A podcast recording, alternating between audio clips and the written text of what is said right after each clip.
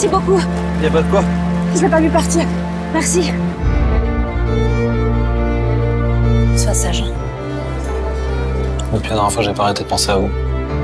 Le temps d'aimer de la cinéaste Catel Quilleveré est l'histoire d'une femme et d'un couple à l'intérieur d'une reconstitution historique des années qui ont immédiatement suivi la libération.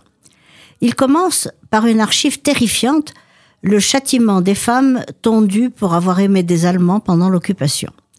L'une d'elles, Madeleine, se sauve après la tonte, enceinte, et c'est sa vie ultérieure avec son fils dont la réalisatrice va faire le récit.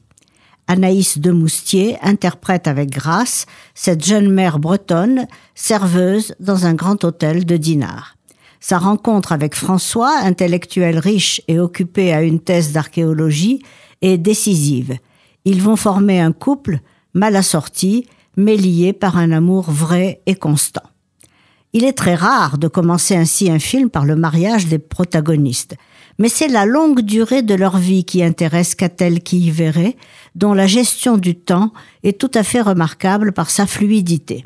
Naturellement, elle implique des ellipses et non des moindres, puisque, sans tenir compte du contexte familial ou du milieu socioculturel, elle se concentre sur le contexte historique et sur la vie intime du couple dans une ville de province comme Châteauroux, pleine de soldats américains. Je ne dévoilerai pas le ressort principal de cette relation pour ne pas déflorer l'intrigue, mais sachez que Catel qui y verrait est déjà une cinéaste confirmée. Son deuxième long métrage, Suzanne, mettait déjà en scène l'histoire d'une jeune femme sans histoire qui tombe amoureuse d'un délinquant jusqu'à devenir elle-même hors la loi. Puis elle a adapté le roman de Maëlys de Kerangal, Réparer les vivants. Son talent pour la mise en scène et sa direction d'acteur sont remarquables. Je ne dévoilerai pas le ressort principal de cette relation pour ne pas déflorer l'intrigue, mais sachez que Catel qui est déjà une cinéaste confirmée. Son deuxième long métrage, Suzanne, mettait déjà en scène l'histoire d'une jeune femme sans histoire qui tombe amoureuse d'un délinquant jusqu'à devenir elle-même hors la loi. Puis, elle a adapté le roman de Maëlys de Kerangal, Réparer les vivants. Son talent pour la mise en scène et sa direction d'acteur sont remarquables.